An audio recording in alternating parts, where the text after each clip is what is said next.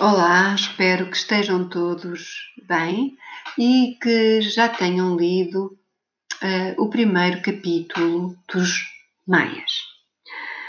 Uh, na aula anterior uh, estivemos, estiveram a estudar a estrutura global dos, do, dos Maias e viram que o título e o subtítulo remetem para dois níveis da ação.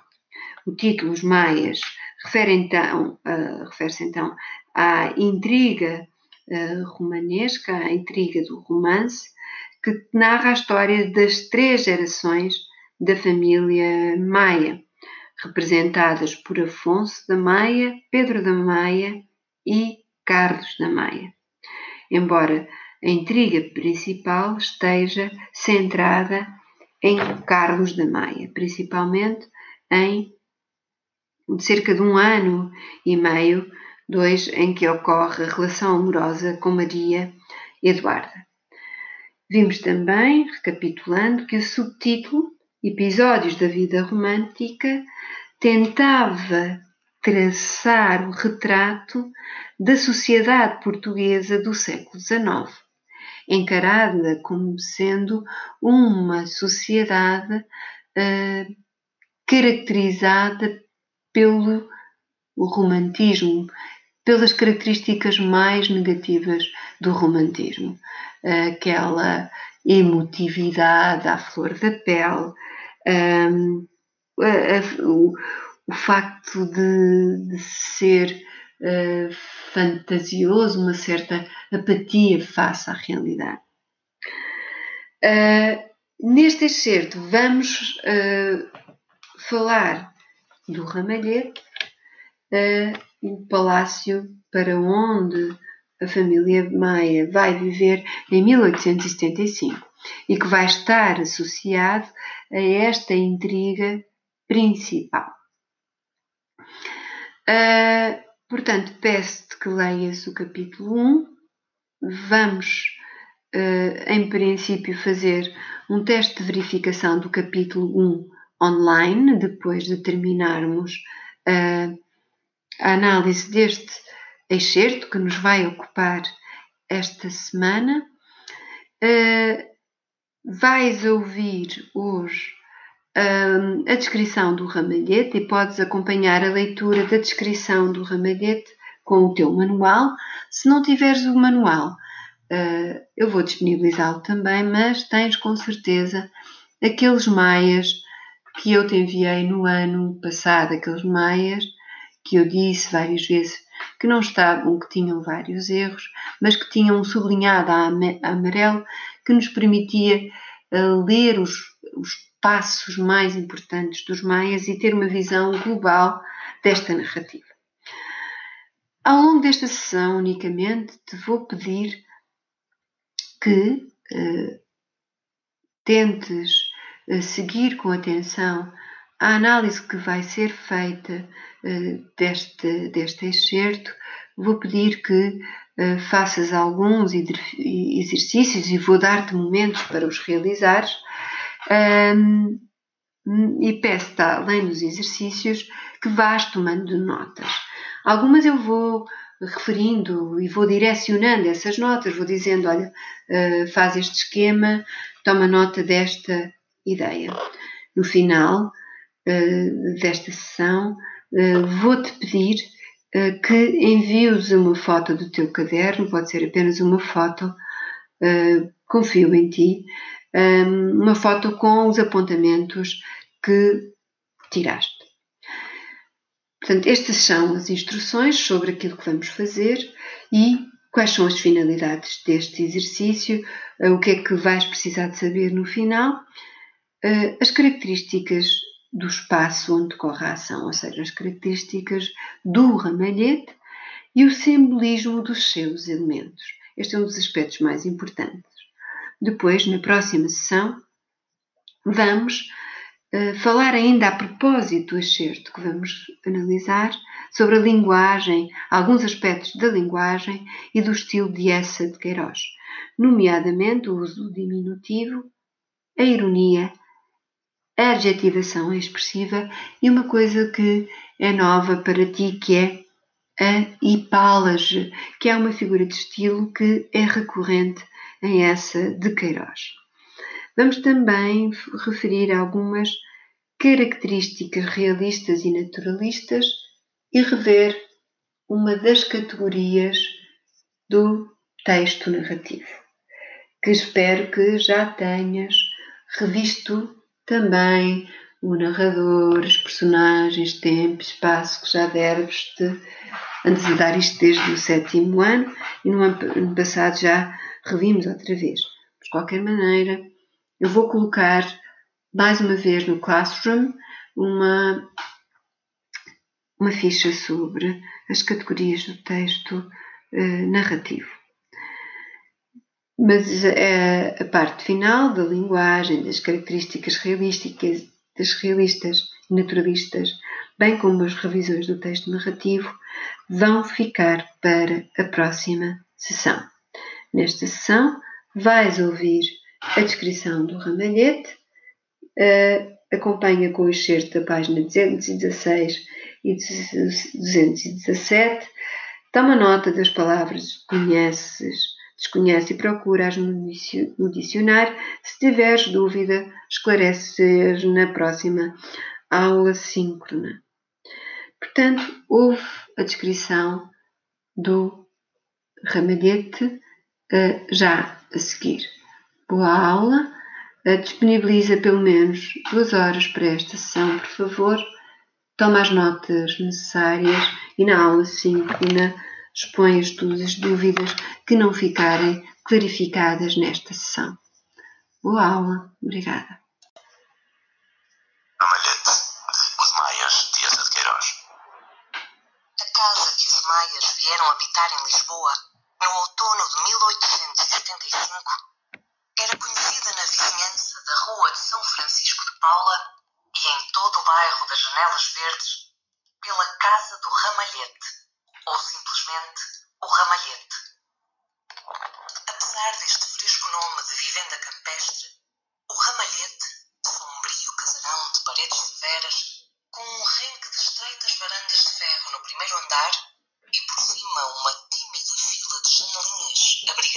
à beira do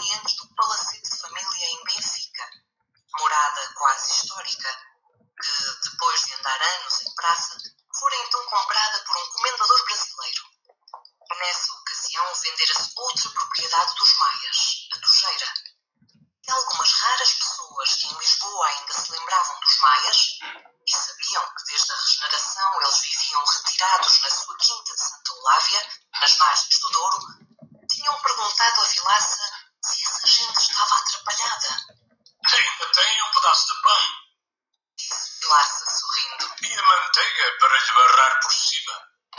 Os maias eram uma antiga família da beira, sempre pouco numerosa, sem linhas colaterais, sem parentelas, e agora reduzida a dois varões, o senhor da casa, Afonso da Maia, um velho já, quase um antepassado, mais idoso que o século, e seu neto Carlos, que estudava medicina em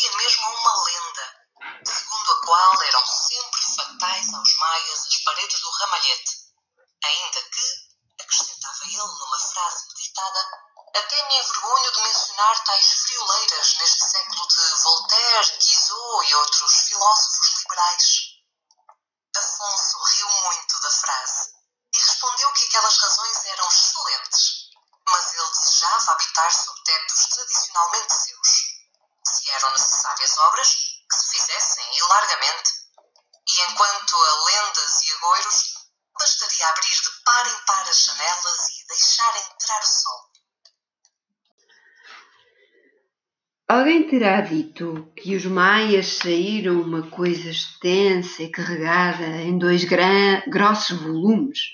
Volumes quer dizer livro. Mas há episódios bastante toleráveis, aceitáveis, ou seja, que se podem ler. Folhei-os, os episódios, porque os dois tomos, tomos quer dizer volumes, são grossos demais para ler. E acrescenta quem disse estas palavras: os maias são um imenso calhamaço de prosa. Eh, quem é que disse isto? Um dos meus alunos? Poderia ser. É esta a impressão que vocês transmitem uh, ao primeiro contacto com os maias. Mas não. Foi o próprio autor, como tu sabes, uh, numa carta para Oliveira Martins. Isto é referido logo no início do documentário Grandes Livros, os Maias, que, uh, cujo visionamento que foi sugerido na aula anterior. Os Maias são efetivamente uma obra vasta, eh, extensa, longa, com cerca de 600, 700 páginas, depende da edição, e com muitas descrições. É, e isto acontece porque é um romance. E o romance, um subgênero do texto narrativo, é necessariamente uh, longo, é necessariamente mais extenso, porque desenvolve uh, a ação. É mais extenso do que o conto, que tem um número reduzido de personagens e uma ação pouco complexa. É também mais extenso do que a novela que leste uh, este ano, O Amor da Perdição, que, como tiveste a oportunidade de constatar, uh, é um, uh, há uma grande concentração da ação, na ação. É, a ação passa-se muito rapidamente. Os acontecimentos precipitam-se. No romance isso não acontece. a ação é desenvolvida uh, com mais, uh, mais pormenorizadamente e há muito mais descrições. Uh, e foi por esse motivo, como tu também já sabes e tiveste a oportunidade, oportunidade de ler no teu manual, foi por, por ser um género narrativo mais complexo que os realistas e os naturalistas privilegiaram o romance, escreveram romances. E porquê? Eh, porque estes querem descrever a realidade eh, com rigor, eh, com pormenor, e vão dar relevo a este modo de representação do discurso, à descrição. Eles vão descrever pormenorizadamente a realidade e dar atenção às sensações, às impressões de cor e de luz, de modo a construir um retrato uh, rigoroso dessa realidade. Uh, é neste contexto da estética realista e naturalista que surge a descrição do ramalhete que refere com pormenor a vida, com mais ou menos pormenor, algumas coisas com mais pormenor, outras com menos, mas refere a vida deste edifício ao longo do século XIX, desde a sua construção, que é referida uh, logo uh, no início, na primeira e na segunda linha, não, no primeiro parágrafo, ela data do reinado de Dona Maria, eh, ou seja, que situa no início do século XIX, cerca de 1816. Portanto, vai contar a história desde a sua construção até 1875, altura em que Carlos e Afonso da Maia eh, foram viver para o Ramalhete. Eh, e a descrição do Ramalhete não se cinge, cinge quer dizer não se limita apenas às páginas do teu manual, a este excerto que consta do teu manual. Ela ocupa pelo menos cinco páginas do primeiro capítulo e já vamos depois debruçar-nos sobre essa questão. Uh, os maias iniciam-se então com a descrição do ramalhete. E as primeiras informações que surgem nas linhas 1 e 2 são que uh, era uma vivenda apalaçada, apalaçada quer dizer parecida, parecida com o palácio, situada em Lisboa, na Rua de São Francisco, próximo das Janelas Verdes, que são tudo referências, tudo locais, todos estes são locais de Lisboa que ainda hoje existem. Poderás visitá-los através do vídeo que eu coloquei na Classroom. Ora bem, e porquê é que se começa os maias com a descrição deste espaço? Por uh, vários motivos. primeiro lugar, o ramalhete é um dos, espaço, dos espaços centrais dos maias, pois é a morada de Afonso da Maia e de Carlos da Maia. E é ali que vão ocorrer alguns uh, dos momentos mais marcantes da ação. Mas este espaço uh, tem também um profundo significado simbólico. Da mesma forma, como viste na aula passada, da mesma forma que a família maia uh, representa simbolicamente Portugal, o Portugal da primeira geração das lutas entre os liberais e os absolutistas, que, representado por Afonso da Maia, uh, uh, o Portugal do ultrarromantismo, representado por Pedro da Maia, filho de Afonso da Maia, e o Portugal da Regeneração, representado por Carlos da Maia. Viste isto na aula passada, quando falávamos do título. E porque é que se chama Maia? Chama-se Maias porque vai falar destas três gerações, de Afonso da Maia, Pedro da Maia, de Carlos da Maia.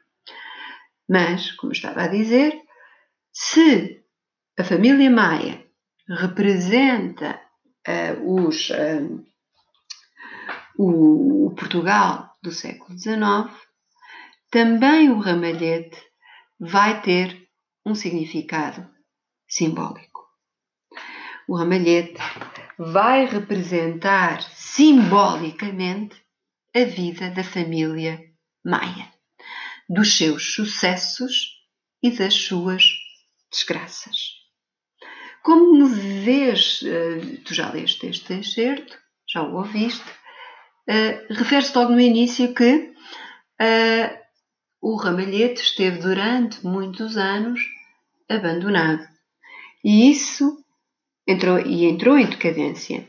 E isso está relacionado com um episódio trágico da família Maia, a morte de Pedro da Maia.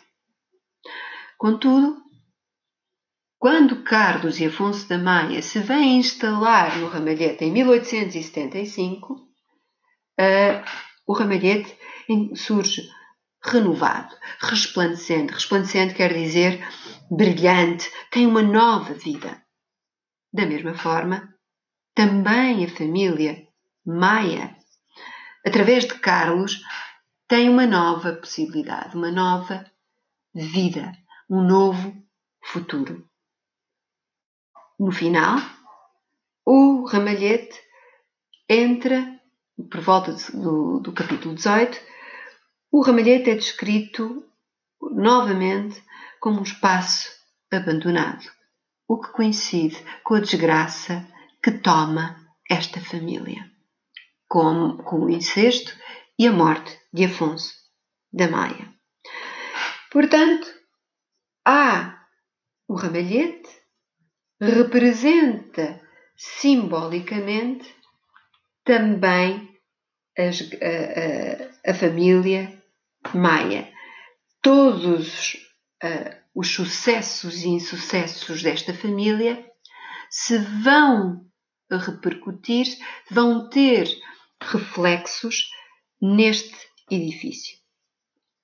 E, se a família Maia representa, como já vimos, Portugal, a sua evolução, e a, desculpem, se a família Maia representa, como já vimos, Portugal e a sua evolução ao longo do século XIX, se o ramalhete está associado a esta família e vai refletir as graças e desgraças desta família, então o ramalhete também vai representar simbolicamente Portugal, como tu vais ver a seguir.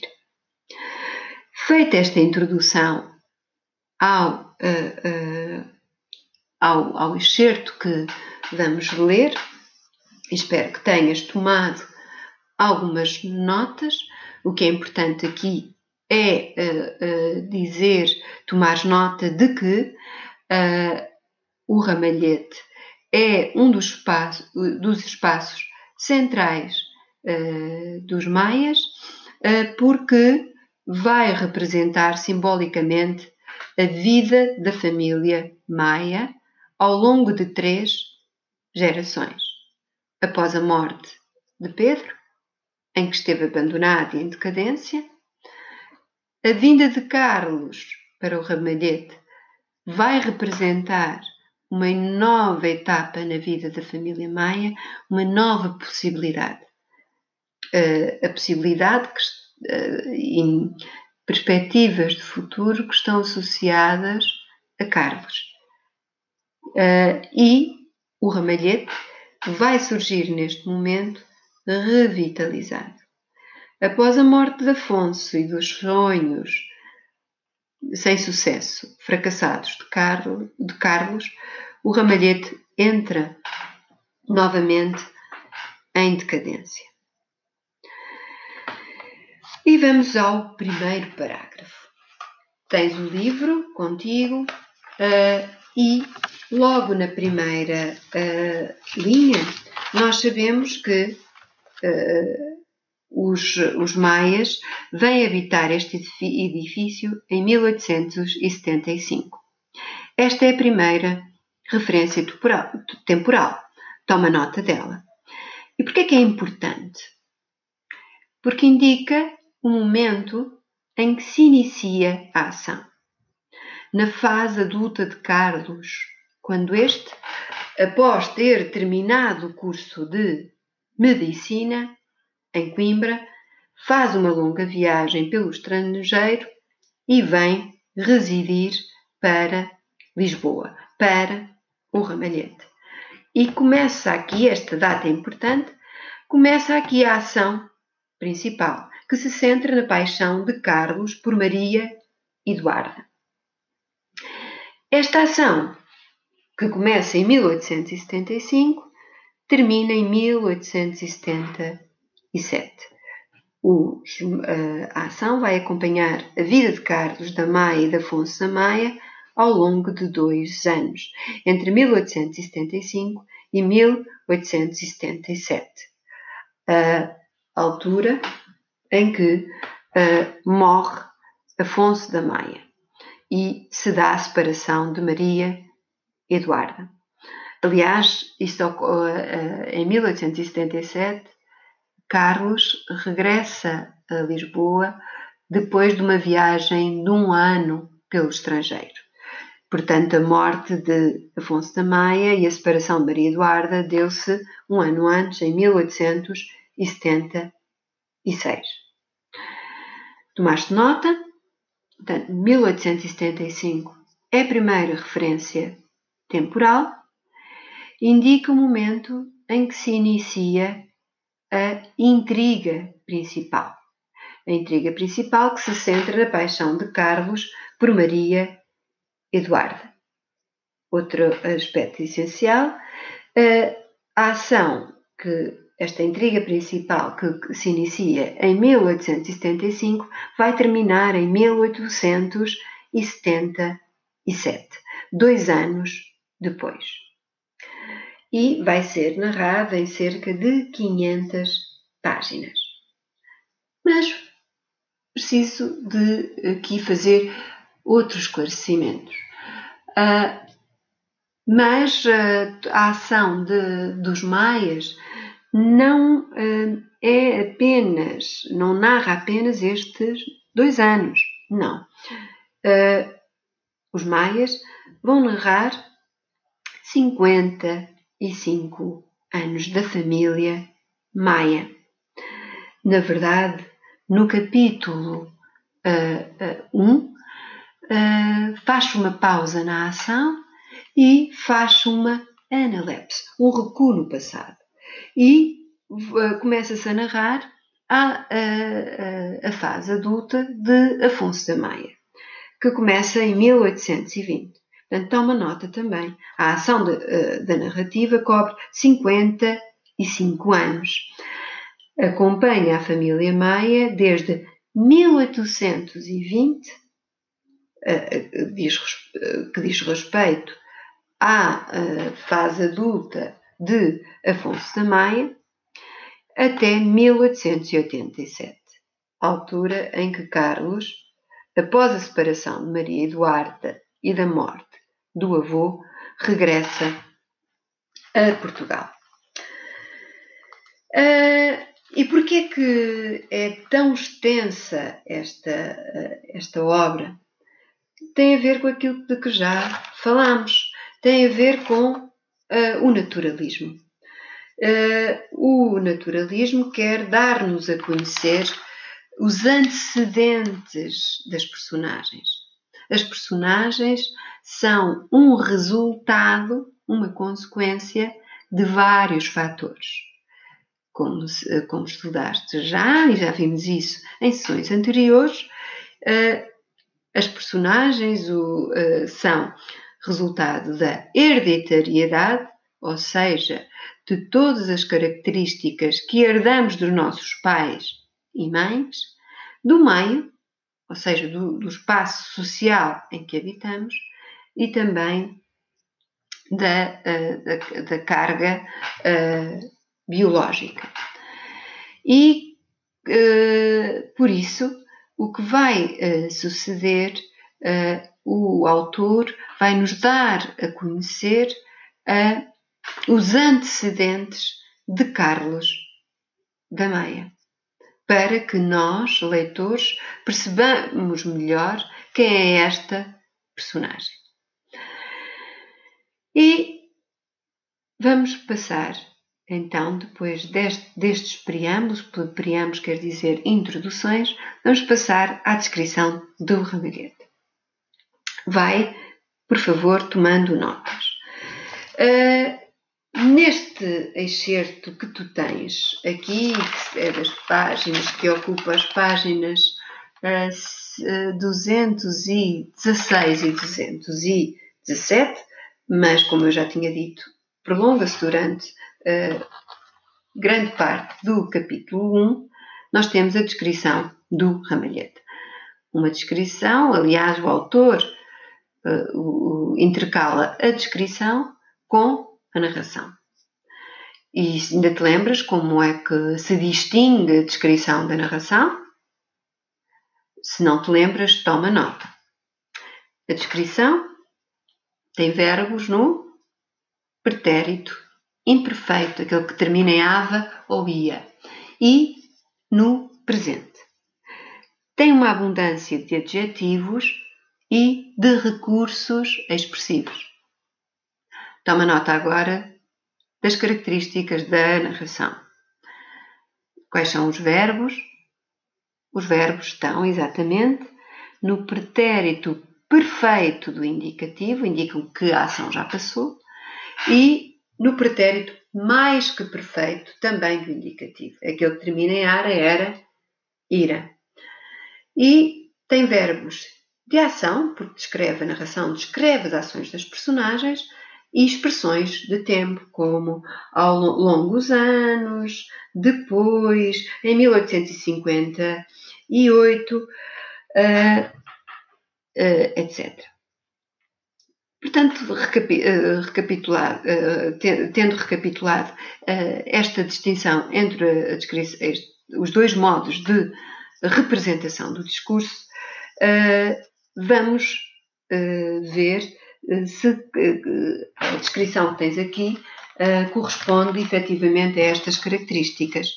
Verifica logo no primeiro parágrafo que muitos verbos estão no pretérito imperfeito. E quais são eles? Vê lá na linha se... seis. Não. Sim, seis. Tens aqui tinha. Na 7 tens nome do remédio provinha, tens provinha também. Depois, mais à frente, tens chegar, que assinala já uh, uma narração, e distinguiam o, os verbos estão uh, predominantemente, quer dizer, estão mais, no pretérito imperfeito. Tens aqui uma descrição. E esta descrição uh, está organizada para tu uh, te situares, e é assim que vamos tentar explorar esta descrição. Esta descrição está organizada de acordo uh, com um plano geral, parte de um plano geral, lembra-te daquilo que vemos com Fernão Lopes, os planos gerais, globais, parte de, plan de um plano global, exterior do edifício, passa depois para um plano interior uh, e dentro desse plano interior, dentro do edifício, vai, uh, vai dar mais atenção a um dos aspectos do edifício que é o jardim. Portanto, são estes. Vamos primeiro observar como está construída a descrição, parte de um plano global exterior do edifício para o interior, para um plano de pormenor. E vamos então seguir este trajeto.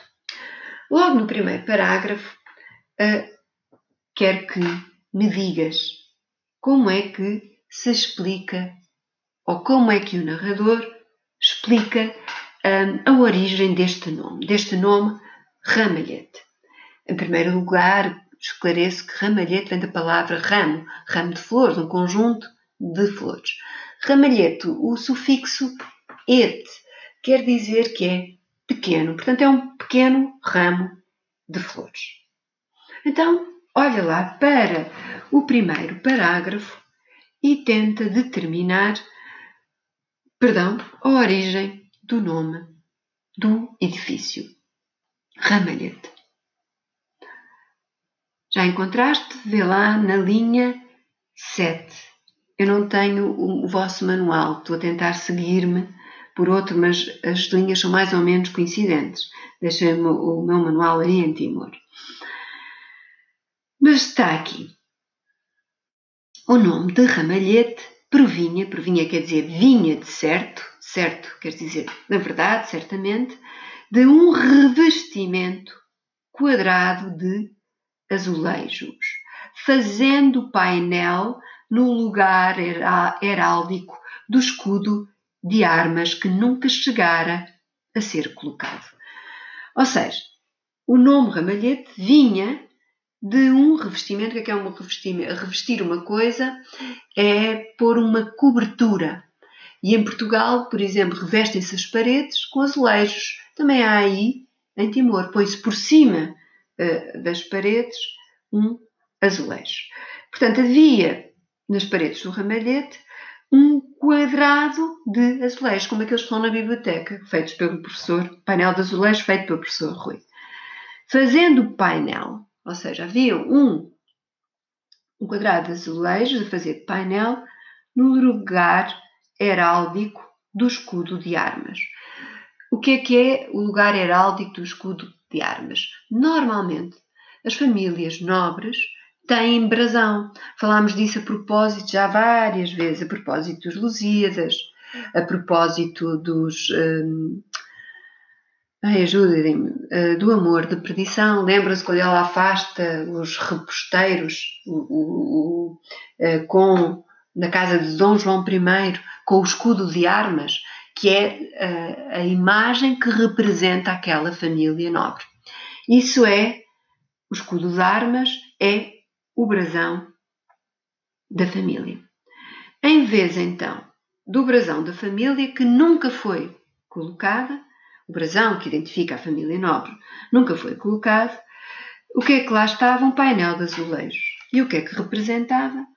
Representando um grande ramo de girassóis atados por uma fita, onde se distinguiam letras e números de uma data.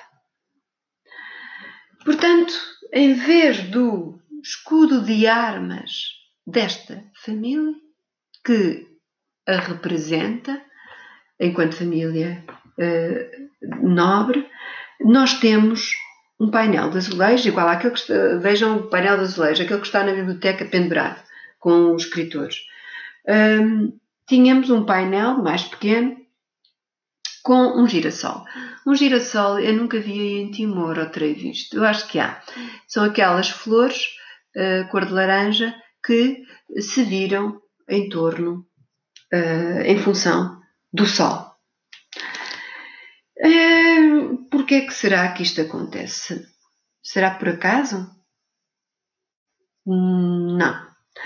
Uh, o girassol está, em vez do brasão, do brasão, desculpem, da família, uh, porque por dois motivos.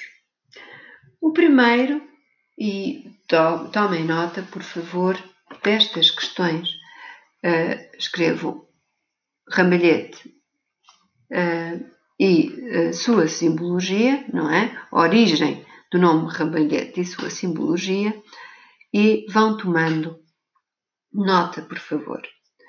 Então, porquê é que uh, o ramalhete tem este nome de ramalhete? Já perceberam que é por causa deste uh, ramo de, girassóis, de girassóis, deste painel que representava um ramo de girassóis. Em primeiro lugar,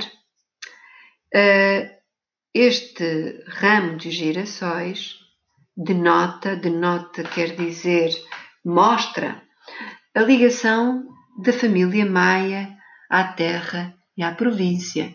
Como já sabem, uh, logo que o marido morreu, uh, que o Pedro, filho de Afonso da Maia, morreu, Afonso da Maia e o neto Carlos da Maia foram viver para Santa Olávia, para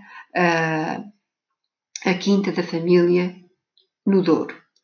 E era lá que Afonso Maia gostaria de continuar a viver. E um, Santa Olávia aparece sempre como lugar oposto a Lisboa, um espaço de pureza, que é o contrário de Lisboa.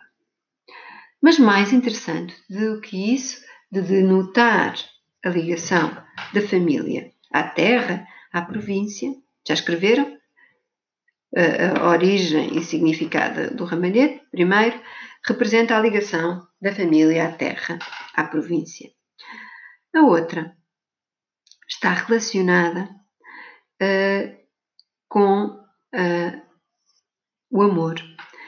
Uh, o girassol simboliza a atitude contemplativa, observadora e submissa dos amantes. Por que é que será? Porque é que o girassol, uma flor, representa a atitude, ou seja, o gesto de contemplar dos amantes. Quando estamos apaixonados por alguém, queremos olhar e ver essa pessoa. Há trocas de olhar. Porque é que, qual é a ligação? Conseguem perceber? Registrem no vosso caderninho, meninos, simbolismo do ramo de girassóis. Eu escrevo girassol de um lado e amante do outro. E agora vejam lá. O girassol o que é que faz? Vira-se. Vira-se em direção do sol. E agora, do outro lado dos amantes, o que é que o amante ou a pessoa que ama, apaixonada, é neste sentido que estou a usar amantes, o que é que faz o amante? Jovens, uh, peço desculpa, ficámos aqui no impasse. Foi de propósito? Não. Houve aqui um problema técnico. Isto desligou-se, eu não tenho ferramenta para montar a voz, isto vai saindo com imperfeições uh, e por isso eu vou retomar uh, onde terminei. Tinha, estavam a fazer o esquema, o esquema relacionado com a origem do nome ramalhete e a sua simbologia. Já tinham escrito que uh, este, esta espécie de brasão, este painel, simbolizava a ligação da família à terra e, e estávamos a ver uh, que também tinha um outro simbolismo. O girassol simboliza a atitude contemplativa. Contemplar é olhar do apaixonado, do amante.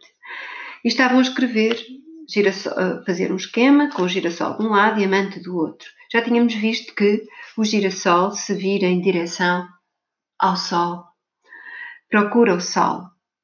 E o amante tem uma analogia. Lembras-te que é a analogia? Uma semelhança com o girassol. Ele vira-se.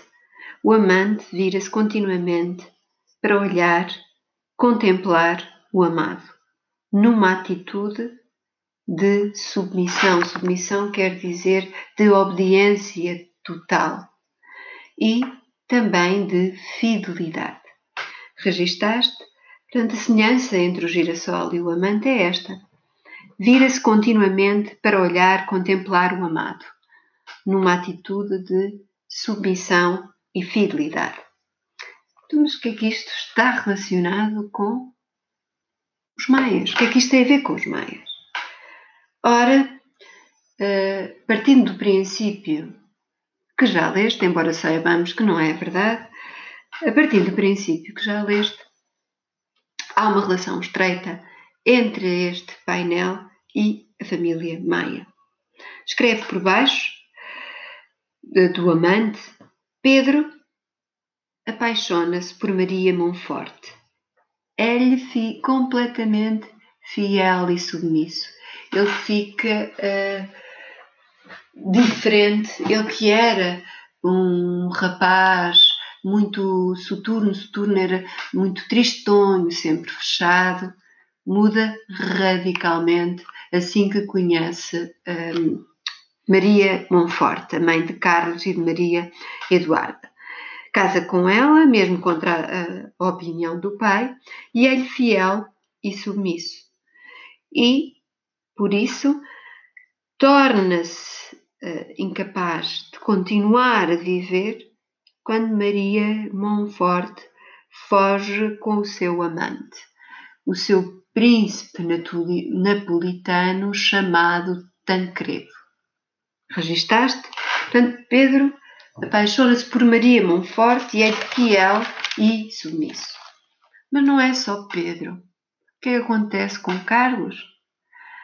Carlos Após avistar Maria Eduarda no Hotel Central, ele tenta encontrá-la em Lisboa, vai à procura dela até Sintra, que fica a alguns quilómetros de Lisboa, é um sítio belíssimo, e ele e Maria Eduarda sucumbem, caem numa louca paixão que leva à desgraça desta família.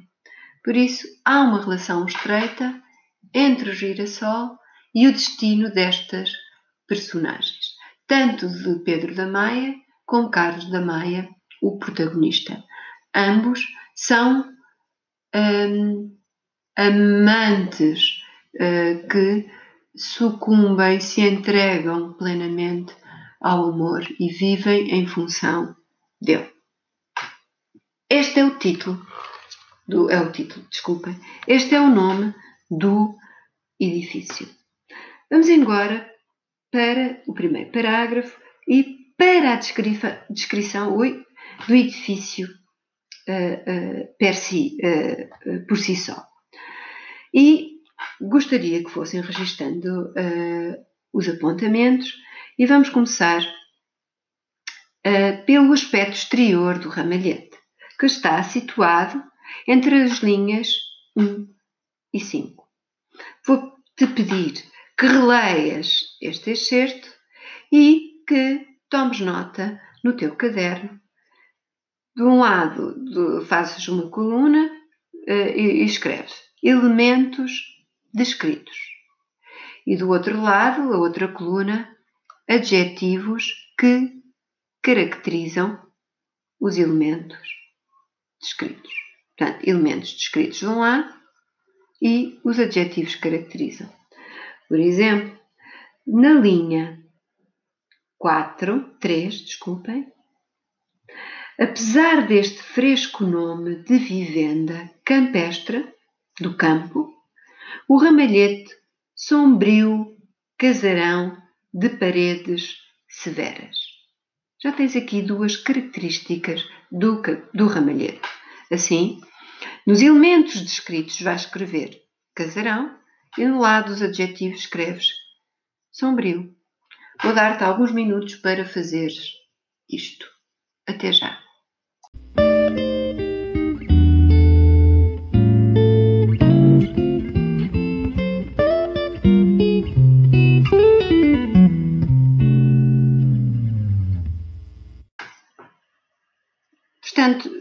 Fizeste com certeza o levantamento dos aspectos uh, que são descritos.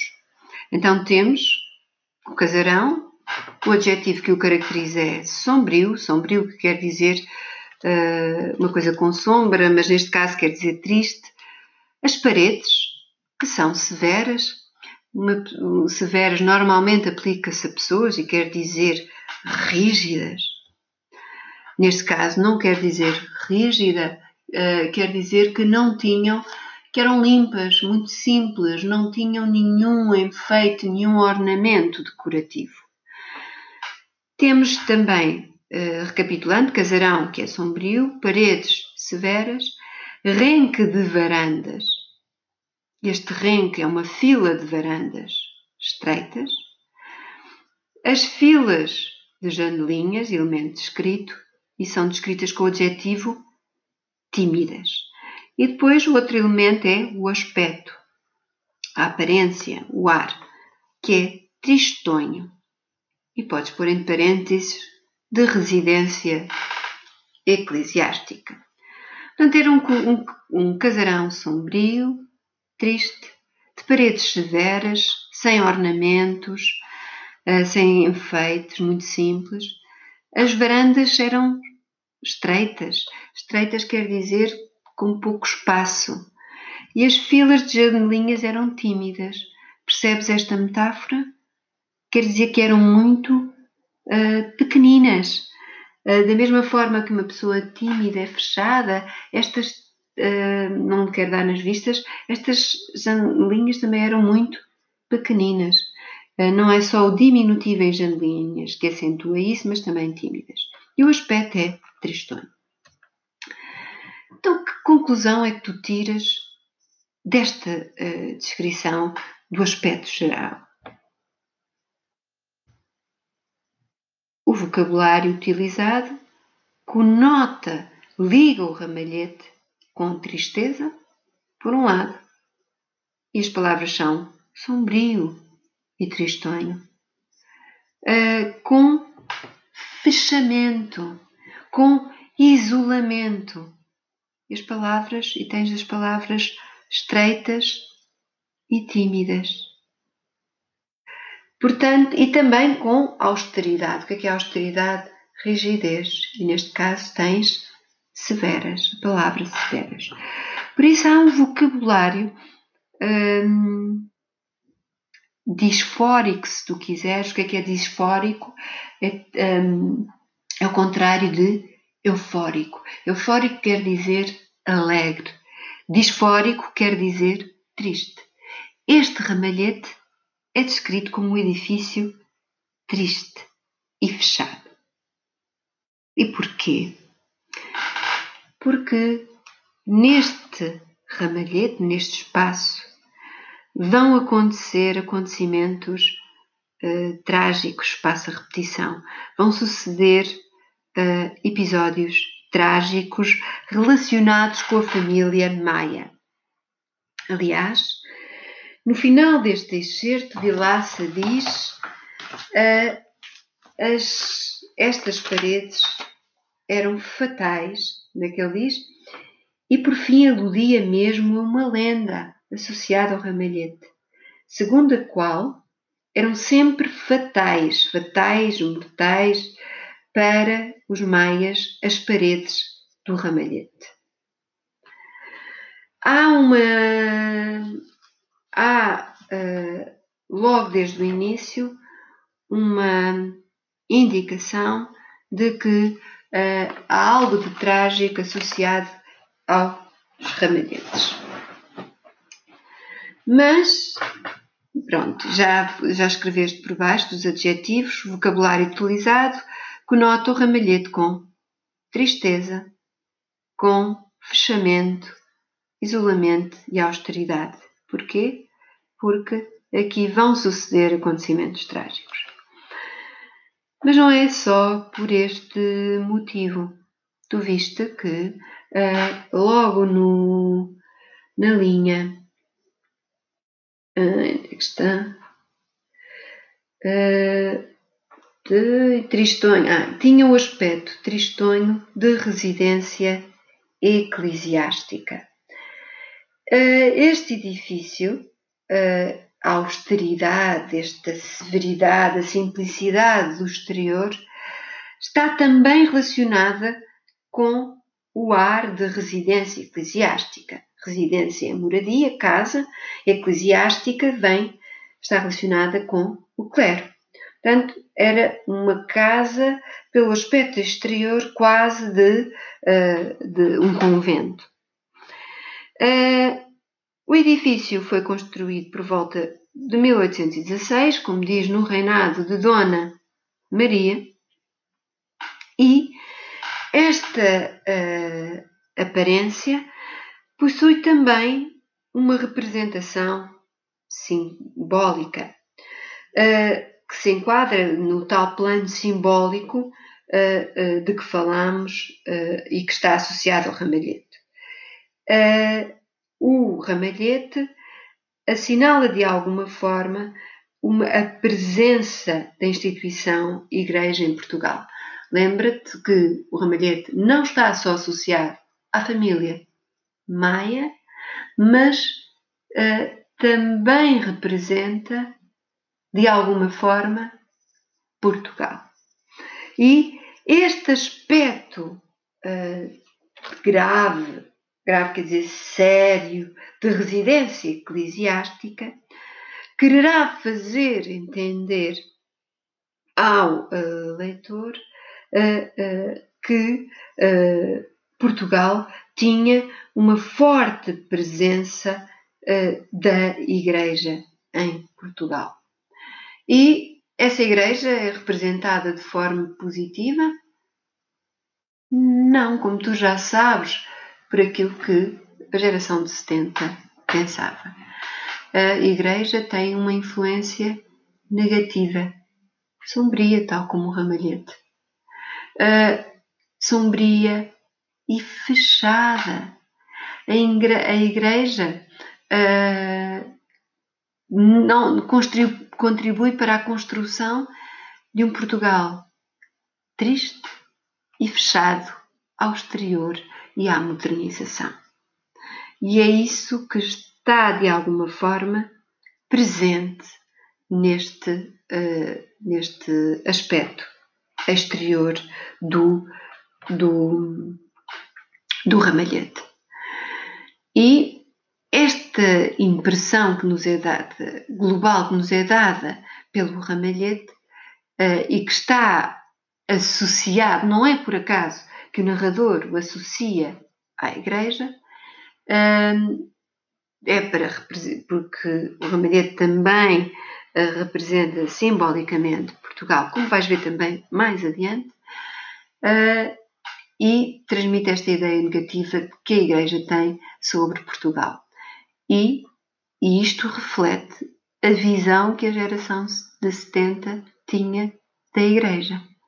Uma instituição que impedia o progresso e a modernização. Como sabes, Antero de Quental dizia que os dois grandes males de Portugal diziam respeito aos descobrimentos e faziam com que Portugal vivesse a olhar para o passado e com a Igreja, que não promove o espírito crítico. Ele não era contra o cristianismo, atenção, Terra Oriental nunca foi contra o cristianismo. Tomaste nota de tudo, portanto, o aspecto exterior escreve uma seta, eh, uma seta não, escreve aspecto exterior, uma seta, e tem o aspecto tristonho de residência eclesiástica, tira a frase, depois põe outra seta e escreve valor simbólico e o que é que representa? Representa a grande influência que a Igreja tinha em Portugal, a qual fazia com que Portugal fosse um país triste e fechada à modernização. É estes conhecimentos que deves uh, uh, sistematizar.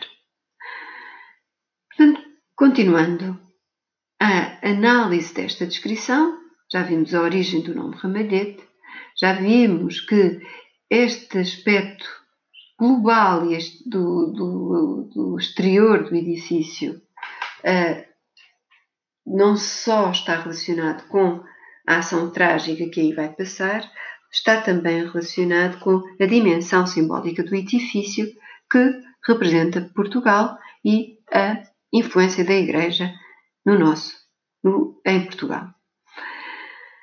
Ora bem, vemos também, logo na linha 12, longos anos o ramalhete permanecera desabitado, com teias de aranha pelas grades dos postigos térreos. Postigos são janelas dos postigos térreos e cobrindo-se de touros de ruína. Portanto, entre 1800 ou cerca de 1816, ele diz que data do, rei, perdão, do reinado de Dona Maria, que foi, começou nessa data. Portanto, por volta dessa altura. Tens aqui uma edificação do reinado da Senhora Dona Maria I, que começa em 1816. Portanto, entre 1816 e 1875, toma nota, o edifício esteve abandonado, cobrindo-se tons de ruína. Uh, e, uh, e o que é que isto, tendo em atenção a, a dimensão simbólica, o que é que isto representa no plano simbólico? Relacionando com Portugal, representa também o quê? Pensa no contexto histórico de Portugal na primeira metade do século XIX. Que é que acontece? Guerras civis, uh, fuga da família real. Portanto, Portugal está também o quê? Abandonado está uh, completamente uh, em ruína no início do século XIX. Portanto, entre 1816 uh, eh, e 1875, o, o ramalhete esteve abandonado, cobrindo-se tons de ruína, e no plano simbólico, isto equivale à situação que, que ocorria em Portugal no início do século uh, representa o abandono a que o país foi votado durante as guerras liberais e até ao período da regeneração. E, dito isto, já vimos o aspecto exterior, uh, o seu simbolismo, e uh, vamos agora para o interior do edifício.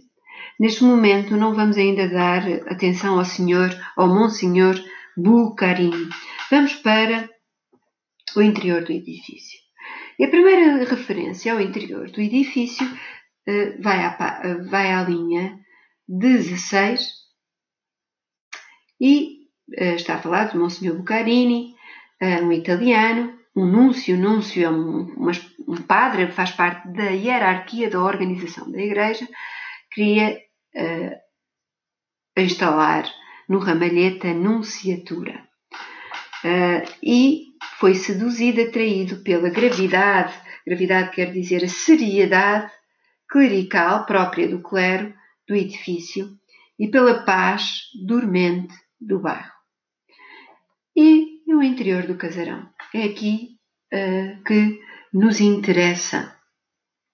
Gostaria que desses atenção ao interior do edifício e tomasses nota no teu caderno, escreves aspecto interior e toma nota dos aspectos que aí são referidos e qual é o seu um, o que é que, que informação é que nos dá? Vamos lá, faz isso e já voltamos.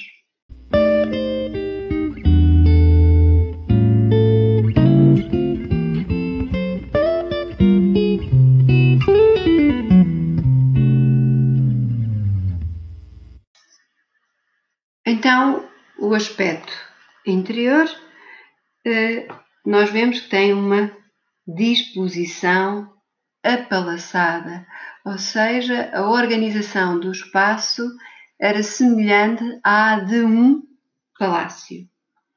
Os tetos são apainelados. O que é quer dizer apainelados? Eram decorados com painéis, com pedaços, uh, molduras uh, de madeira. Portanto, os tetos eram decorados com painéis quadrados de madeira, decorados. As paredes cobertas de frescos. Frescos uh, são pinturas, uh, onde estavam um, representadas grinaldas de flores, coroas de flores que as meninas punham na cabeça e as caras de cupidinhos, de deuses do amor. Por isso, são estas as referências sobre o interior do casarão. Então, o que é que isto te diz acerca uh, uh, de, das pessoas que ali via, viviam, acerca do espaço social? Que é uma família rica, não é? Uh, com gostos requintados, requintados quer dizer elegantes, os tetos estão decorados e tem um gosto clássico, tem, uh, tem os cupidinhos que pertencem à antiguidade uh, clássica e apreciavam o luxo.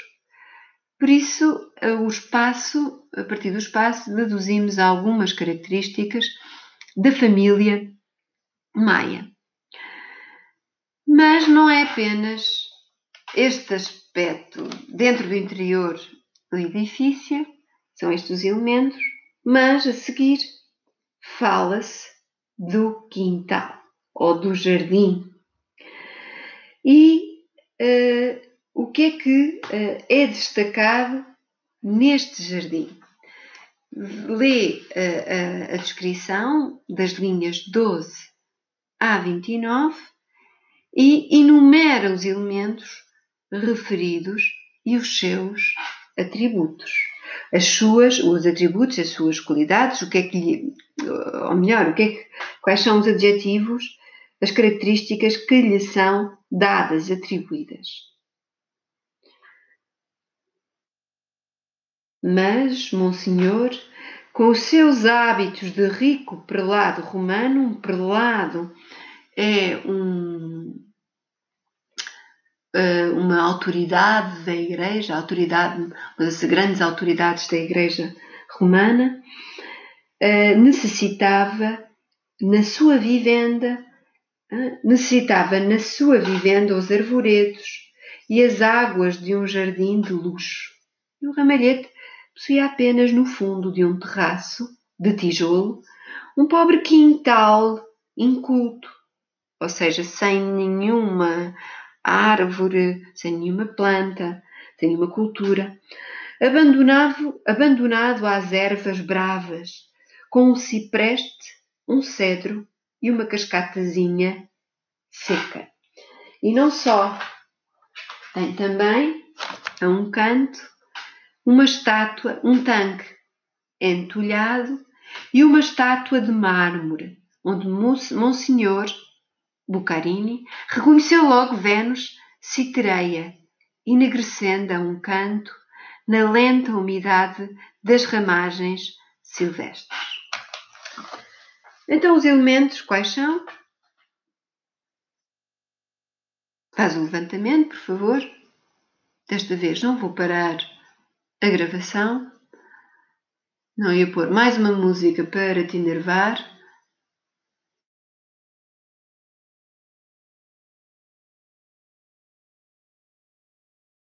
Já tomaste nota?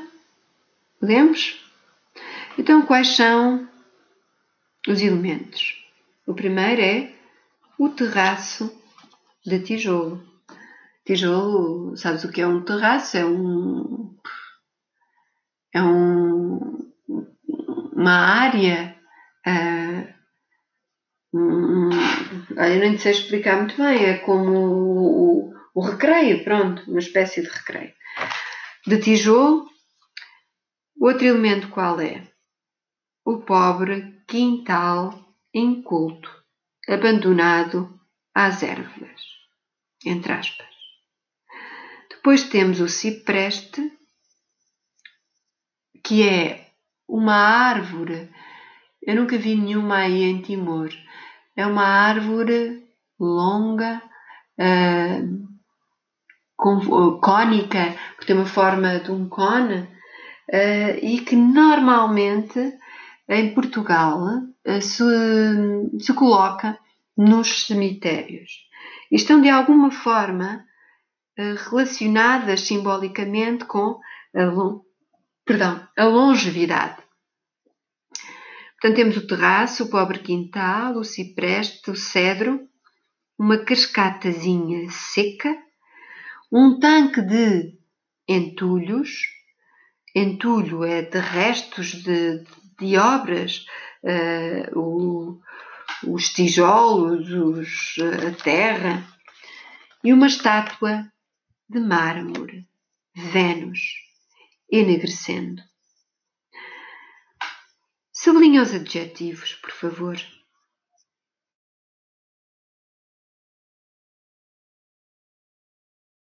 Pobre, inculto, abandonado, seca e mais nenhum. Ora, qual é a impressão geral que este jardim te transmite? Escreve por baixo. É uma impressão geral de abandono, tal como é referido no início deste parágrafo. É uma impressão geral de abandono e decadência, que está relacionado também simbolicamente com o Estado de Portugal durante a primeira metade do século XIX.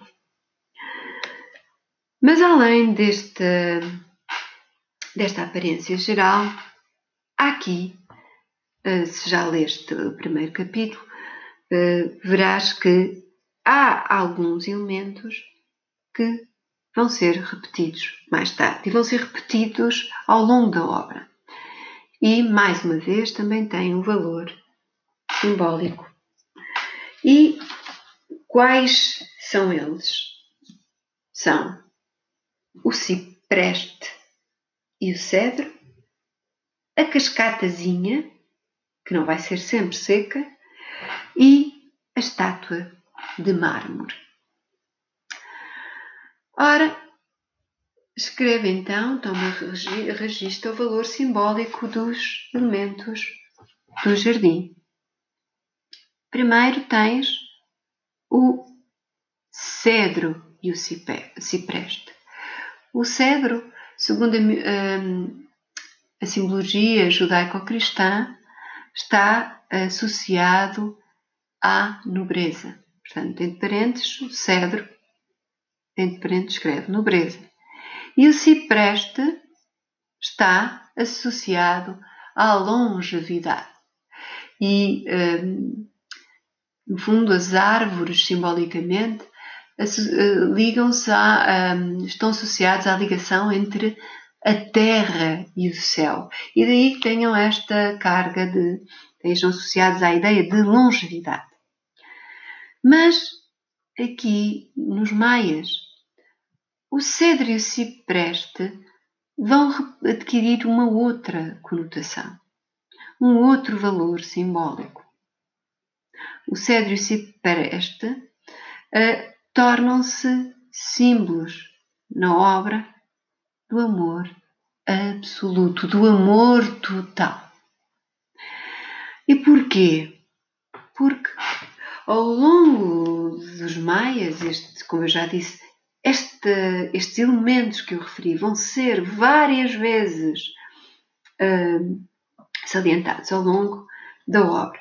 E logo uh, ainda neste capítulo, após uh, o rejuvenescimento do, do, do, do, ramalhete, após a renovação do ramalhete, é se é, o, o cipreste e o cedro são referidos deste modo. O cipreste e o cedro envelhecendo juntos como dois amigos tristes. O, ou seja, eles estão unidos na eternidade. As suas raízes estão unidas na eternidade e envelhecem como amigos. Por isso, uh, eles uh, estão conotados, estão relacionados com este amor absoluto. Mas não são apenas uh, o cedro e o cipreste que adquirem um valor simbólico. Temos também a Vênus. A Vênus, como diz uh, o, que o Monsenhor reconheceu como a Vênus citereia. Uh, uh, Luís de Camões designa também Vênus, nos Lusíadas, como a Vênus citereia. Ficaria conhecida onde todos os portugueses, por onde todos os portugueses passassem. Citereia porque dizia-se que ela era adorada em Chipre. Portanto, a Vênus citereia. Ela, como tu sabes, é deusa da beleza e do amor. E, neste caso, não é o amor platónico, é o amor físico, sensual. E ela vai estar metonimicamente associada às três fases do ramalhete. Aqui no primeiro capítulo, como vês, ela está enegrecendo a um canto. No primeiro capítulo, ela está enegrecendo a um canto após a morte de Pedro. Ela, porque uh, foi o amor que trouxe a desgraça a Pedro. No segundo momento, ela aparece ainda neste capítulo. Se tiveres aí uh, os maias, aqueles maias aldrabados uh, com o amarelo, Uh, tu tens logo uh, na página 3, após a renovação do ramalhete, tens. Onde é que está? Uh, diz a Vênus citereia, parecendo agora, no seu tom claro de estátua de parque, ter chegado de Versalhes. Versalhes é um, um palácio em França, do rei francês, no, no fundo do grande século, ou seja, do, do grande século, era o século XVIII, o século das luzes. Também, portanto, na segunda fase, na fase do, do, do Carlos, após a renovação, aparece renovada e brilhante. É tal a esperança no futuro, é a ressurreição da família Maia após a tragédia de Pedro. E já no, no capítulo 18, aparece novamente uh, como uma um, um, surge coberta de uma ferrugem verde de umidade.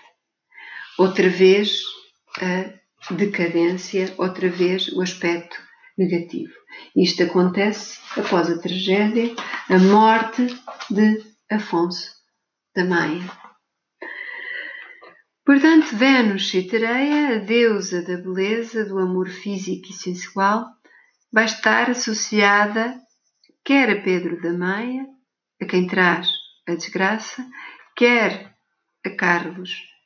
Uh, uh, na segunda fase, ela aparece brilhante, porque há a esperança de que traga, uh, de que o futuro traga algo positivo para esta família. E por fim, aparece outra vez decadente. Mas Vênus não representa só estas três fases da vida de Carlos, uh, da, da família Maia. Ela representa também as figuras femininas que vão desestabilizar, desestabilizar é desequilibrar, transtornar a vida dos dois varões, varões, ainda te lembras do que é? Homens, Maia, Pedro e Carlos da Maia. Ah, ela, ela vai representar este, as duas mulheres que vão, por quem uh, estes varões vão apaixonar. Maria Monforte, que traz a desgraça a Carlos, a Pedro da Maia, e Maria Eduardo, que traz a desgraça a Carlos. E tu vais reparar, quando dermos a descrição destas personagens, que são descritas como deusas, mas são também descritas como uh, tendo uma tez mármorea, ou seja, de mármore. São comparadas quase a estátuas. E de para quê? Para estabelecer a analogia com estas, com esta figura, com esta deusa Vênus, mas também para transmitir que eram algo frias, tinham alguma frieza. Já vimos o, o simbolismo então do cedro, do cipreste, da Vênus e falta-nos outro que é a cascatazinha. Uma cascatazinha, eu vou colocar também uma imagem destes elementos para tu uh, uh, conseguires visualizar. Vou colocar na, no Classroom. A cascatazinha é uma espécie de fonte por onde sai água e, uh, e normalmente representa uma representa uma sereia, representa uma figura mitológica, uh, são uh, bastante engraçadas. E é uma espécie de fonte por onde sai água. E normalmente, como tu sabes, a água está associada à pureza. É isso, não é? À purificação. Por isso a cascata, por onde corre a água, simboliza a purificação a possibilidade de regeneração, de renovação, porque está sempre a passar a água, não é? O fluir da água. Mas esta cascata vê bem. Ela vai estar sempre associada à família Maia. Vê que no início ela está seca, está sem vida. É a vida estagnada desta família. Já no capítulo uh, eh, 14, ela vai ser descrita como uma cascatazinha chorando a um ritmo doce.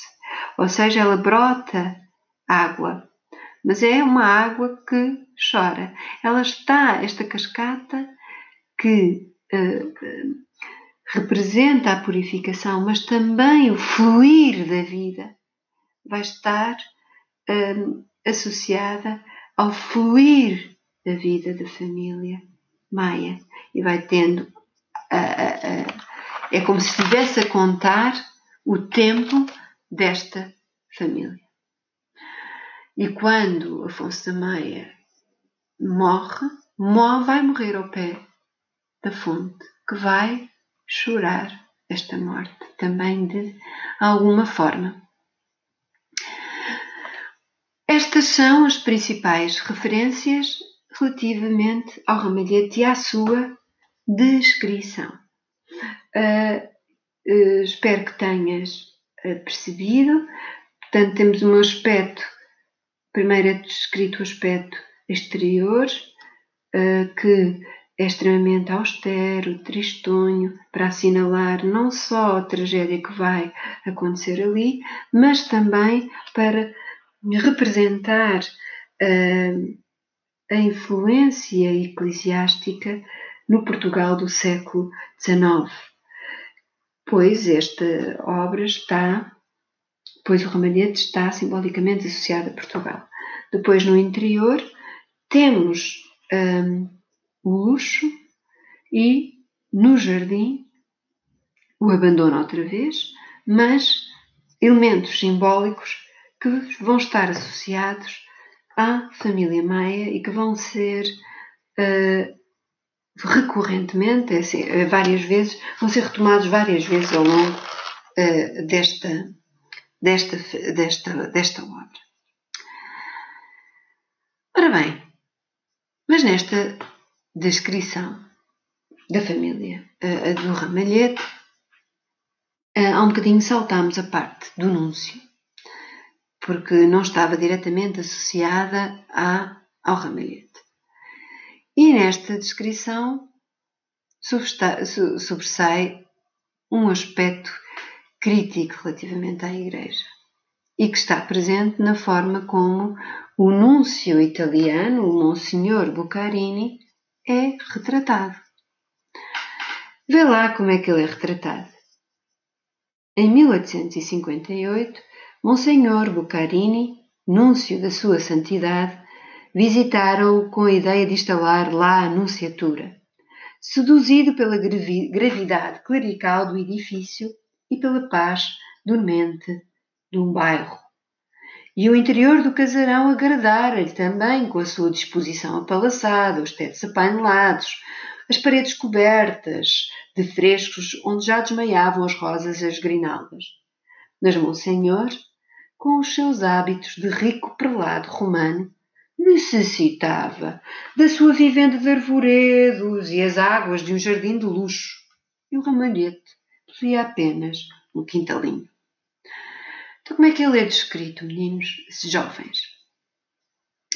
É descrito, é, é, é designado como tinha hábitos de rico prelado romano, ou seja, de uma grande uh, autoridade romana. E tu sabes como uh, uh, os, a Igreja romana estava associada à riqueza e à dissolução dos costumes. E, mas não foi só. Uh, ele, ele foi atraído para esta, pelo ramalhete, pela sua gravidade clerical no edifício, ou seja, por ser um edifício sem ornamentos. Tinha um aspecto exterior simples, sério, como convinha à igreja. Mas houve outras coisas que o atraíram naquele edifício. E quais são elas? A disposição apalaçada, o facto de parecer um palácio, os tetos decorados com os painéis, as paredes cheias de frescos. Portanto, foi o luxo. Atraiu o luxo. E achas isso normal? Um padre que seja atraído pelo luxo? Não. Uh, e isto é o que o atrai, o luxo do, daquele espaço, mas ele acaba por rejeitar o ramalhete. E porquê? Porque queria ter uma vivenda com um jardim de luxo, com árvorezinhas. Ele, bem, ele necessitava arvoredos. E aqui temos que recurso expressivo, meninos. O padre necessita de arvoredos e águas um jardim de luz? Não. Temos aqui a ironia. Ele fala desta apetência, deste gosto do padre pelos luxos com alguma ironia.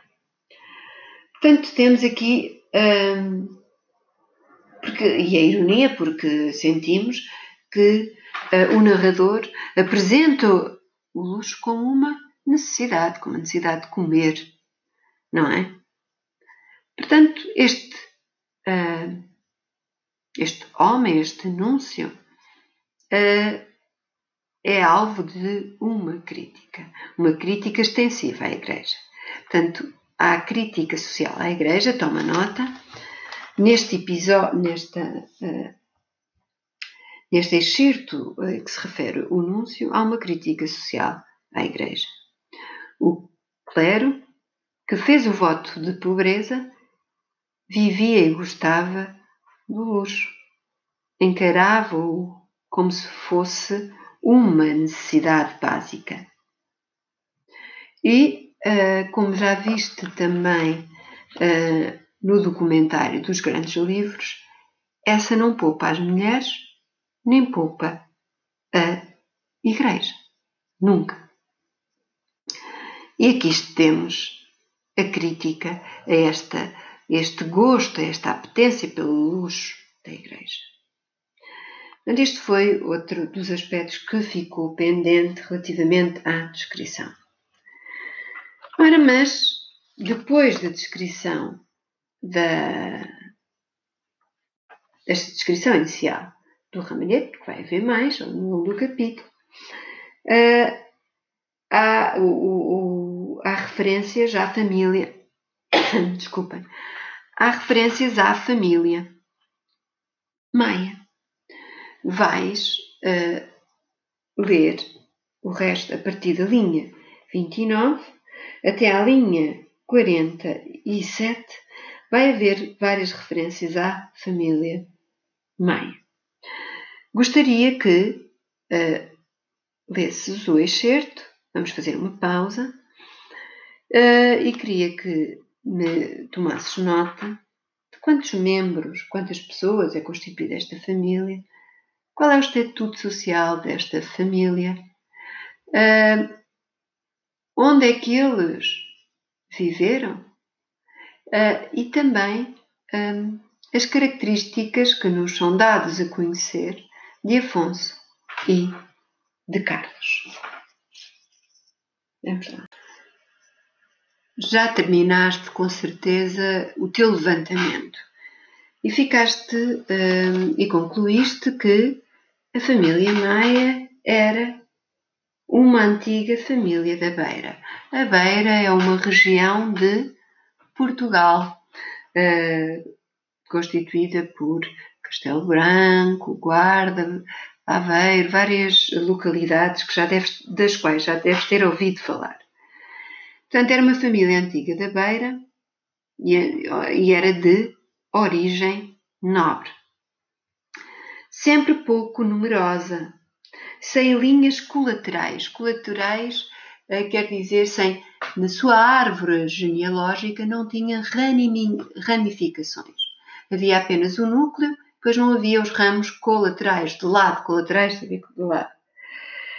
Sem parentelas, sem grandes parentes, e agora reduzida a dois varões. Varões, homens. O senhor da casa, Afonso da Maia, um velho, já quase um antepassado, mais idoso do que o século. Isto vai ser importante para Afonso da Maia. Era mais idoso do que o século. Então, se a ação começa em 1875, isto indica que ele terá mais de 75 anos. Definitivamente, onde é que está? Um velho quase antepassado, mais idoso do que o século, e o seu neto Carlos, que estudava medicina em Coimbra. Portanto, temos ainda, era uma família pouco numerosa, constituída apenas por dois varões, dois homens não é? E ficamos também a saber, não só por estas linhas, uh, quando Afonso retirara definitivamente para Santa Olávia, o rendimento da casa excedia já 50 mil cruzados. Mas desde então tinham acumulado as economias de 20 anos de aldeia. Como eles viveram durante 20 anos, até cá ir para a faculdade, uh, na aldeia, acumularam riqueza, porque não tinham tanto onde gastar o dinheiro. E viera também a herança de um último parente, Sebastião da Maia, que desde 1830 vivia em Nápoles, em Itália, só, sozinho, ocupando-se de numismática. Numismática é coleção de moedas. E o procurador podia certamente sorrir com segurança quando falava dos maias e da sua fatia de pão, porque as pessoas perguntavam, uh, quando os maias começaram a vender as suas propriedades, pensavam que eles não tinham dinheiro, estavam aflitos e por isso se estavam a desfazer das suas moradias, do palacete da família em Benfica, da casa da Tujeira, uh, e pelo facto de se terem refugiado em Santa Olávia. Mas eles tinham mais do que dinheiro para uma fatia de pão. Ora, recapitulando, era uma família antiga da Beira, de origem nobre, uma família pouco numerosa, constituída por dois, dois varões, e eram ricos. Pois tinham muitas propriedades e, além disso, tinham recebido a herança de um tio que vivia em Nápoles. Quanto aos locais onde eles viveram, ficamos a saber. Ah, quanto ao estatuto, sabemos que, ah, já dissemos, eram ricos. Eles eram ricos, tinham muitas propriedades e pertenciam à nobreza. Uh, e uh, quanto ao, aos sítios que convém aí referir, temos, tinham um palacete, viveram num palacete em Benfica, que é referido como sendo uh, onde é que está? O Palacete de Benfica, que, uh, que está na linha 48. Já viram? A venda da Tujeira, que é outra quinta, fora realmente aconselhada por Vilaça. Vilaça, já percebeste, é o procurador, é aquele que trata dos dinheiros dos maias. É o administrador da riqueza dos maias. Mas nunca ele aprovara, nunca autorizara que Afonso se desfizesse uh, de Benfica, ou seja, vendesse o palacete, o palácio de Benfica, que é onde eu moro, curiosamente. Só pela razão de que aqueles muros terem visto tantos desgostos domésticos. E que dos desgostos domésticos levaram Afonso da Maia a vender o palacete Benfica foi a morte do seu filho. Foi aí que o seu filho, Pedro da Maia, uh, se suicidou e por isso ele vendeu tudo e foi viver para Santa Olávia. Portanto, os, duas, os dois locais onde eles viveram foi um em Benfica, onde ocorreu a morte de Pedro da Maia, e outro que é referido é o Ramalhete e a Santa Olávia, onde, e também é dito aqui, o resultado era que os maias, né, é que está, isso, como dizia Vilaça, acontecia a todos os muros, ou seja, a todas as casas. O resultado era que os maias, o ramalhete, o ramalhete inabitável, estava completamente abandonado, não possuíam agora uma casa em Lisboa. E se Afonso, naquela idade, amava o sossego de Santa Olávia, o seu neto, o rapaz de gosto e de luxo que passava as férias em Paris e Londres, não quereria, depois de formado, ir sepultar-se nos penhascos do Douro. Com efeito, meses antes de ele deixar Coimbra, Afonso assombrou Vilaça, espantou Vilaça, anunciando-lhe que decidira vir habitar o Ramalhete. Queria ir para o Ramalhete. O procurador compôs logo um relatório a enumerar os inconvenientes do casarão, o que estava mal no casarão. Depois, onde é que está? O maior era a necessidade de tantas obras e tanta despesa, não queria que gastassem muito dinheiro. Depois, a falta de um jardim devia ser muito sensível a quem saía dos arvoredos de Santo Olávia, ou seja, não gostaria, eh, Afonso da Maia não gostaria de ir habitar num sítio onde não havia árvores que o fizessem lembrar do campo.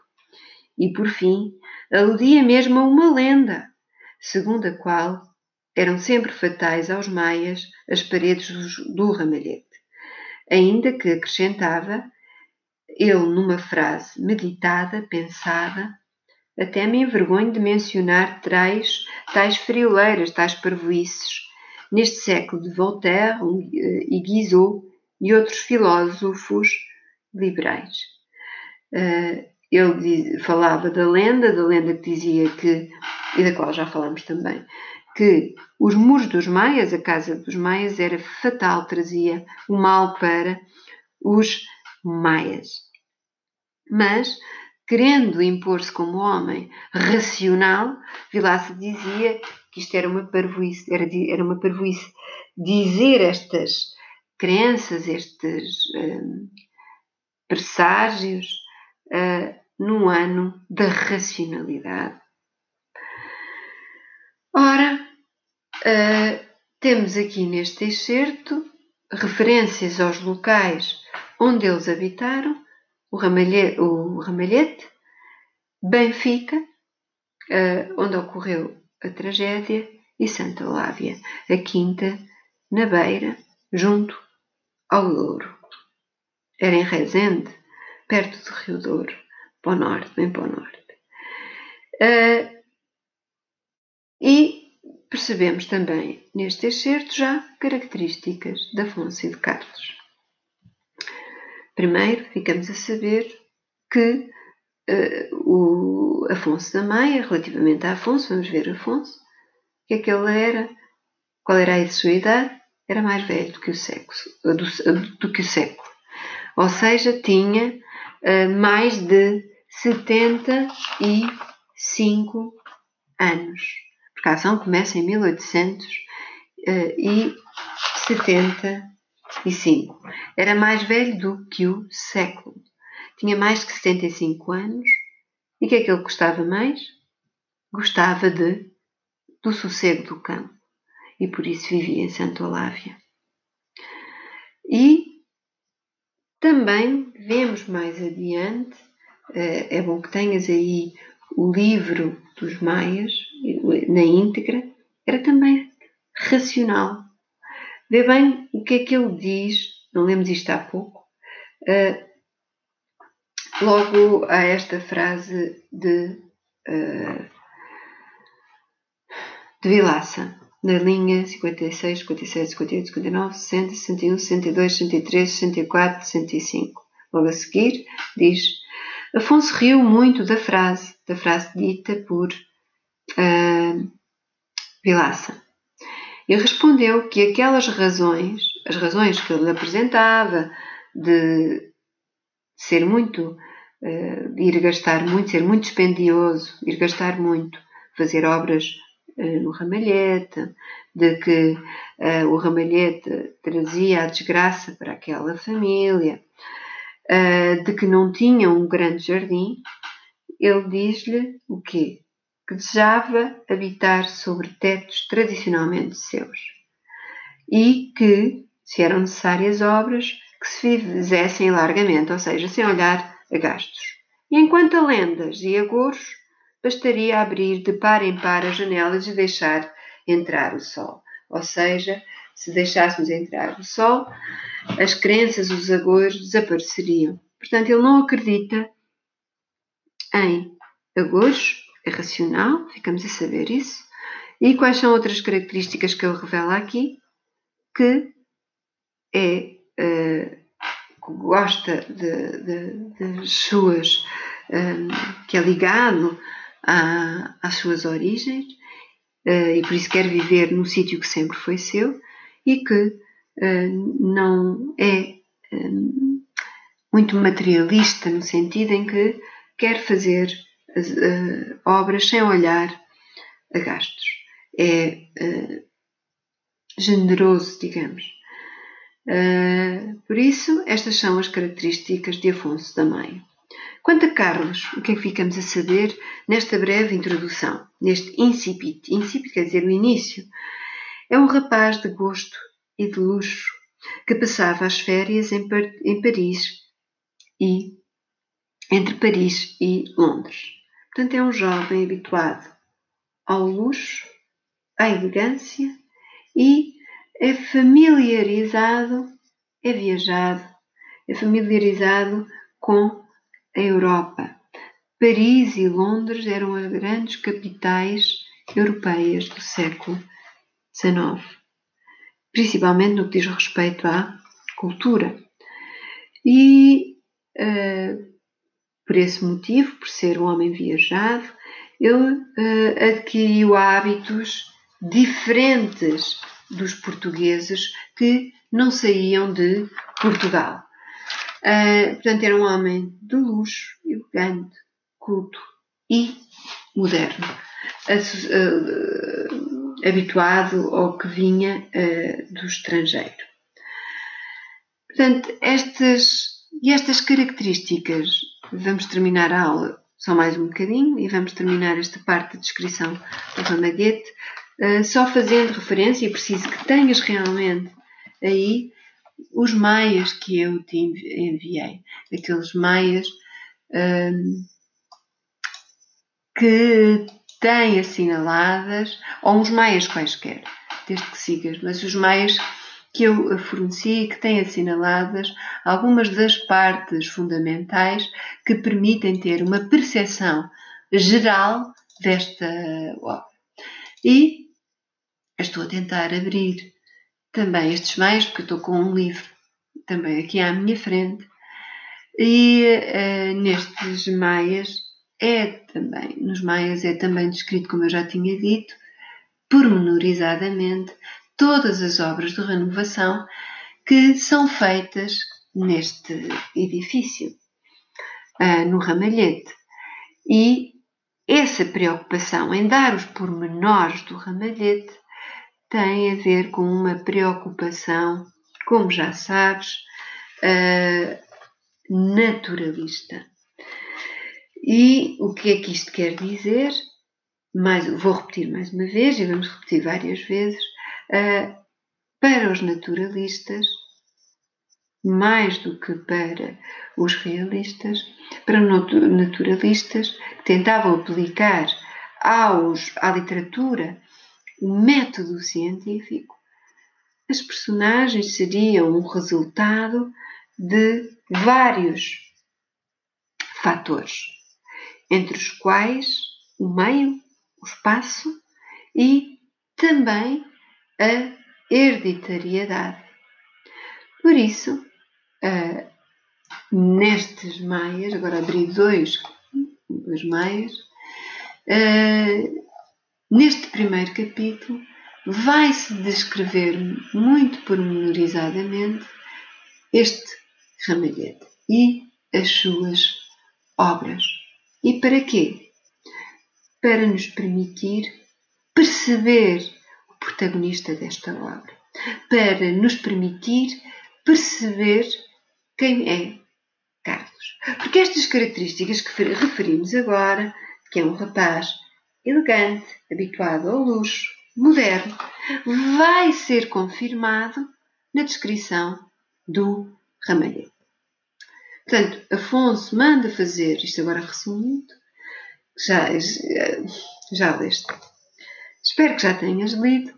Um, Afonso, apesar de todas as reticências, de todos os obstáculos uh, do Vilaça, que o alerta para os gastos e para os agores relacionados com o, um, o ramalhete, ele manda fazer as obras. E as obras são, em primeiro lugar, entregues, é dito logo a seguir, após este excerto, na página 1 dos, dos Maias, que tem o sublinhado a amarelo, uh, na página 2. Isto não tem. Na página 2, que tem sublinhado a amarelo, as obras são entregues a um tal Esteves, que era um, um arquiteto português que era amigo de Vilaça. É o terceiro sublinhado, é um bocadinho antes do terceiro sublinhado amarelo. E uh, ele tinha grandes projetos de fazer uh, obras em em, no ramalhete uh, e projetava fazer uma fonte, uma escada aparatosa, aparatosa, quer dizer, muito vistosa, flanqueada por duas figuras, ou seja, tinha de cada lado duas figuras que simbolizavam as conquistas da Guiné e da Índia. Tudo de um grande mau gosto. E o Carlos, pelo contrário, não queria nada daquilo. Então apareceu em Lisboa com um arquiteto curador de Londres e depois de estudar com ele à pressa algumas ornamentações, enfeites e alguns tons dos estofos, os estofos é o, o tecido que cobre as cadeiras, entregou-lhe as, as quatro paredes do ramalhete para ele criar, exercendo o seu gosto, ou seja, manifestando o seu gosto, um interior confortável, de luxo inteligente e sóbrio. É isto que vai acontecer no ramalhete. Vai uh, ser decorado com gosto, mas de forma confortável, com luxo inteligente e sóbrio. E estas são características de Carlos. Inteligente, sóbrio, simples na, na forma como se, se veste, mas sempre elegante. Uh, e ao fim de um ano, como tens aí no amarelo, ao fim de um ano, na página 2, durante o qual Carlos viera frequentemente a Lisboa, colaborar nos trabalhos, dar os seus retoques estéticos de beleza, do antigo ramalhete só restava a fachada tristonha que Afonso não quisera alterada para constituir a fisionomia, quer dizer, o aspecto da casa. E Vilaça não duvidou declarar que John Bull, que era o arquiteto inglês, como eles chamavam em inglês, sem despender despropositadamente, ou seja, sem gastar dinheiro sem propósito, aproveitou as antigualhas, ou seja, as coisas antigas de Benfica, do Palacete Benfica e fizera do Ramalhete um museu. O que surpreendia, portanto, o, o, o Vilaça, que era agarrado ao dinheiro, não queria nada de gastos, por isso gostou do arquiteto inglês. E olha, olha como é que é descrito esta longa descrição que vocês adoram. O que surpreendia logo era o pátio, outrora antes lôbrego, tristonho, nu, lajeado de pedregulhos, agora resplandecente, com brilho, com um pavimento quadriculado de mármores brancos e vermelhos, ou seja, pavimento é o chão, tinha quadrados, azulejos vermelhos e brancos, plantas decorativos, vasos de quimper e dois longos bancos feudais que Carlos trouxera de Espanha. Portanto, ele trouxe coisas de todos os lados da Europa. E tudo tinha uma nota de elegância. E olha, estou a ver aqui um erro no pezinho. Eu já vos disse que esta uh, versão, eu vou-vos enviar também uma sem erros. Está cheia de erros. Só tem uma virtude, tem o amarelo. E eu não tive para corrigir. Pezinho não é, é com. Um, não tem acento sequer. Uh, e uh, Agora a corrigir isto. E, uh, e com Z também, atenção. E, portanto, este espaço é marcado com o requinte, com luxo. E porque ele faz esta descrição, desculpem, pormenorizada do espaço, porque quer dar a entender quem é esta personagem que habita neste espaço. E por isso é uma descrição realista. Na, desculpem, é uma descrição naturalista. Descreve o ambiente pormenorizadamente, toma nota disto.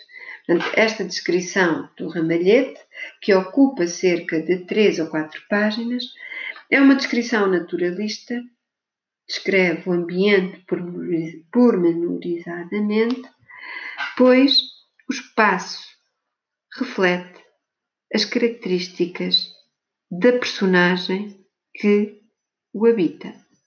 E neste caso, quais são as características? É um espaço luxuoso, requintado e moderno.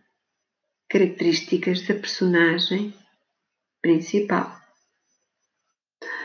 que tem a ver com a estética naturalística, naturalista que diz que o caráter é o resultado da raça, da hereditariedade, do meio e do momento da história.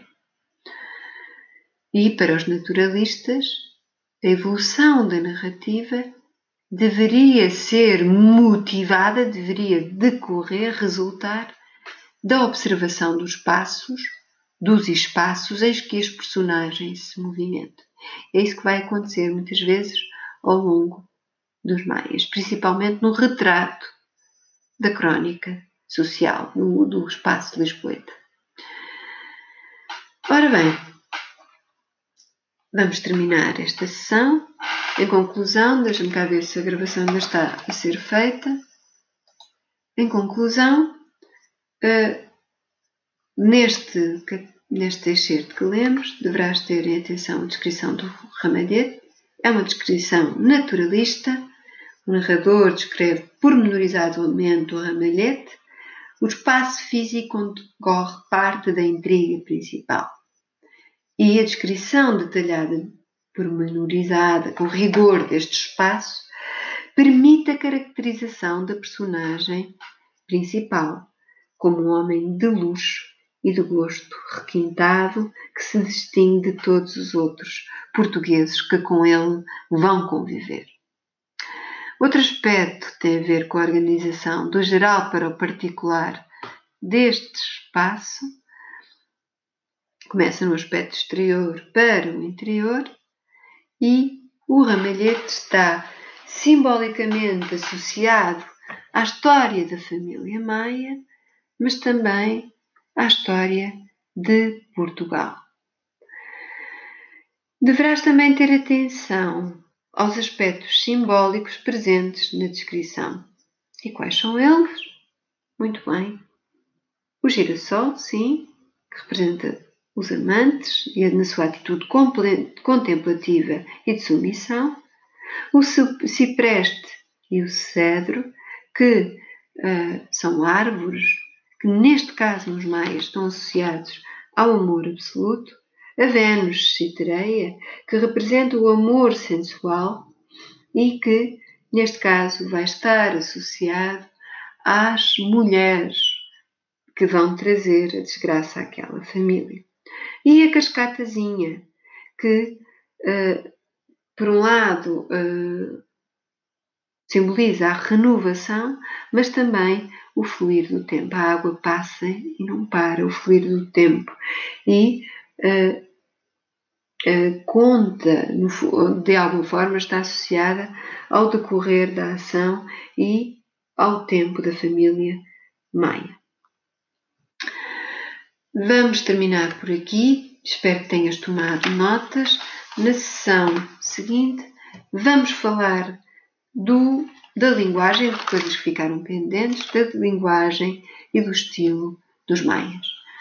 Na, ação, na próxima sessão, vou também pedir que eh, façam o questionário deste primeiro excerto. Obrigada pela tua atenção, espero que tenhas gostado.